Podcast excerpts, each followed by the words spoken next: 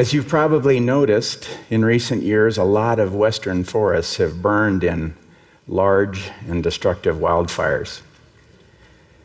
If you're like me, this western landscape is actually why my family and I live here. And as a scientist and a father, I've become deeply concerned about what we're leaving behind for our kids and now my five grandkids. In the US, an area that's larger than the state of Oregon has burned in just the last 10 years. And tens of thousands of homes have been destroyed.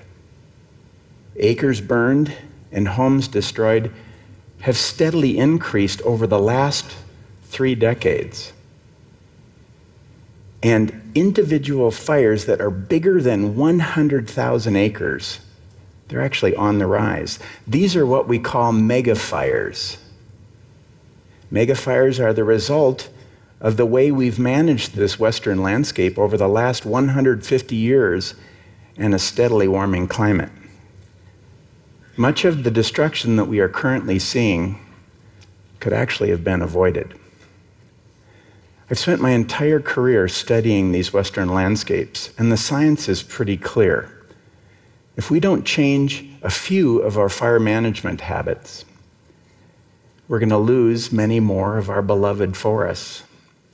Some won't recover in our lifetime or my kids' lifetime.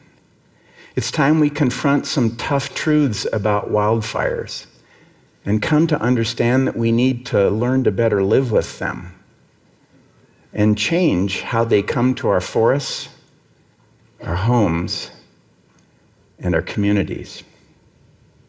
So, why is this happening? Well, that's what I want to talk to you about today. You see this forest?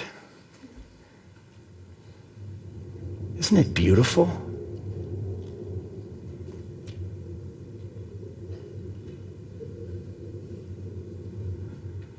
Well, the forests that we see today look nothing like the forests of 100 or 150 years ago. Thankfully, panoramic photos were taken in the 1930s from thousands of western mountaintop lookouts, and they show a fair approximation of the forest that we inherited. The best word to describe these forests of old is patchy. The historical forest landscape was this constantly evolving patchwork of open and closed canopy forests of all ages, and there was so much evidence of fire. And most fires were pretty small by today's standards. And it's important to understand that this landscape was open with meadows and open canopy forests, and it was the grasses of the meadows and in the grassy understories of the open forests that many of the wildfires were carried. There were other forces at work too, shaping this historical patchwork. For example, topography, whether a place faces north or south, or it's on a ridge top or in a valley bottom. Elevation, how far up the mountain it is. And weather, whether a place gets a lot of snow and rain, sunlight and warmth. These things all worked together to shape the way the forest grew. And the way the forest grew shaped the way fire behaved on the landscape. There was crosstalk between the patterns and the processes. You can see that in dry forests, trees were open grown and fairly far apart. Fires were frequent here, and when they occurred, they weren't that severe. While further up the mountain, in the moist and the cold forests, trees were more densely grown and fires were less frequent, but when they occurred, they were quite a bit more severe. These different forest types, the environments they grew in, and fire severity, they all worked together to shape this historical patchwork. And there was so much power in this patchwork. It provided a natural mechanism to resist the spread of future fires across the landscape. Once a patch of forest burned, it helped to prevent the flow of fire across the landscape. A way to think about it is that the burned patches help the rest of the forest to be forest. Let's add humans to the mix. For 10,000 years, Native Americans lived on this landscape and they intentionally burned it a lot. They used fire to burn meadows and to thin certain forests so they could grow more food. They used fire to increase graze for the deer and the elk and the bison that they hunted. And most importantly, they figured out if they burned in the spring and the fall, they could avoid the out of control fires of summer. European settlement, it occurred much later, in the mid 1800s. And by the 1880s, livestock grazing was in high gear. And if you think about it, the cattle and the sheep, they ate the grasses, which had been the conveyor belt for the historical fires. And this prevented once frequent fires from thinning out trees and burning up dead wood. Later came roads and railroads, and they acted as potent fire breaks interrupting further the flow of fire across this landscape. And then something happened which caused a sudden pivot in our society. In 1910, we had a huge wildfire. It was the size of the state of Connecticut. We called it the Big Burn. It stretched from eastern Washington to western Montana, and it burned in a few days 3 million acres devoured several towns, and it killed 87 people. Most of them were firefighters. Because of the big burn, wildfire became public enemy number one, and this would shape the way that we would think about wildfire in our society for the next hundred years.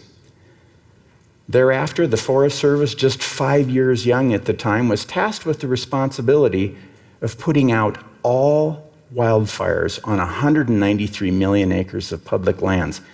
And they took this responsibility very seriously. They developed this unequaled ability to put fires out. And they put out 95 to 98% of all fires every single year in the US. And from this point on, it was now fire suppression and not wildfires that would become a prime shaper of our forests.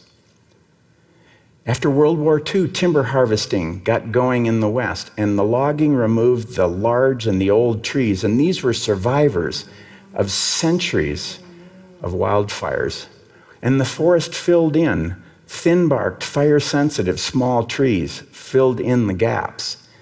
And our forest became dense with trees so layered and close together that they were touching each other. So fires were unintentionally blocked by roads and railroads. The cattle and sheep ate the grass. Then along comes fire suppression and logging, removing the big trees. And you know what happened? All these factors worked together to allow the forest to fill in, creating what I call the current epidemic of trees. Go figure. More trees than the landscape can support. So when you compare what forests looked like 100 years ago and today, the change is actually remarkable.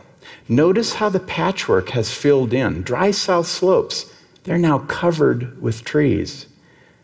A patchwork that was once sculpted by mostly small and sort of medium sized fires has filled in. Do you see the blanket of trees? After just 150 years, we have a dense carpet of forest but there's more. Because trees are growing so close together, and because tree species, tree sizes, and ages are so similar across large areas, fires not only move easily from acre to acre, but now so do diseases and insect outbreaks, which are killing or reducing the vitality of really large sections of forest now. And after a century without fire, Dead branches and down trees on the forest floor, they're at powder keg levels. What's more, our summers are getting hotter, and they're getting drier, and they're getting windier. And the fire season is now 40 to 80 days longer each year. Because of this, climatologists are predicting that the area burned since 2000 will double or triple in the next three decades. And we're building houses in the middle of this. Two recently published studies tell us that more than 60% of all new housing starts are being built in this flammable and dangerous mess. So when we do get a fire, large areas can literally go up in smoke. How do you feel now about the forest image that I first showed you? It scares the heck out of me. So, what do we do? We need to restore the power of the patchwork. We need to put the right kind of fire back into the system again. It's how we can resize the severity of many of our future fires. And the silver lining is that we have tools and we have know how to do this. Let's look at this, some of the tools. We can use prescribed burning to intentionally thin out trees and burn up dead fuels. We do this to systematically reduce them and keep them reduced. And what is that going to do? It's going to create already burned patches on the landscape that will resist the flow of future fires. We can combine mechanical thinning with some of these treatments where it's appropriate to do so and capture some commercial value and perhaps underwrite some of these treatments, especially around urban areas. And the best news of all is that prescribed burning produces so much less smoke than wildfires do. It's not even close, but there's a hitch. Prescribed burning smoke is currently regulated under air quality rules as an avoidable nuisance. But wildfire smoke, it simply gets a pass. Makes sense, doesn't it? so, you know what happens? We do far too little prescribed burning, and we continually eat smoke in the summers from megafires. We all need to work together to get this changed. And finally, there's managed wildfires. Instead of putting all the fires out, we need to put some of them back to work thinning forests and reducing dead fuels. We can herd them around the landscape when it's appropriate to do so to help restore the power of the patchwork. And as you've probably figured out by now, this is actually a social problem. It's got ecological and climate explanations, but it's a social problem. And it'll take us humans to solve it. Public support for these tools is poor. Prescribed burning and managed wildfires are not well supported. We actually all simply want fires to magically go away and take that pesky smoke with them, don't we? But there is no future without lots of fire and lots of smoke. That option is actually not on the table until we, the owners of public lands, make it our high priority to do something about the current situation, we're going to experience continued losses to megafires. So it's up to us. We can spread this message to our lawmakers, folks who can help us manage our fires and our forests. If we're unsuccessful, where will you go to play when your favorite places are burned black? Where will you go to breathe deep and slow? Thank you.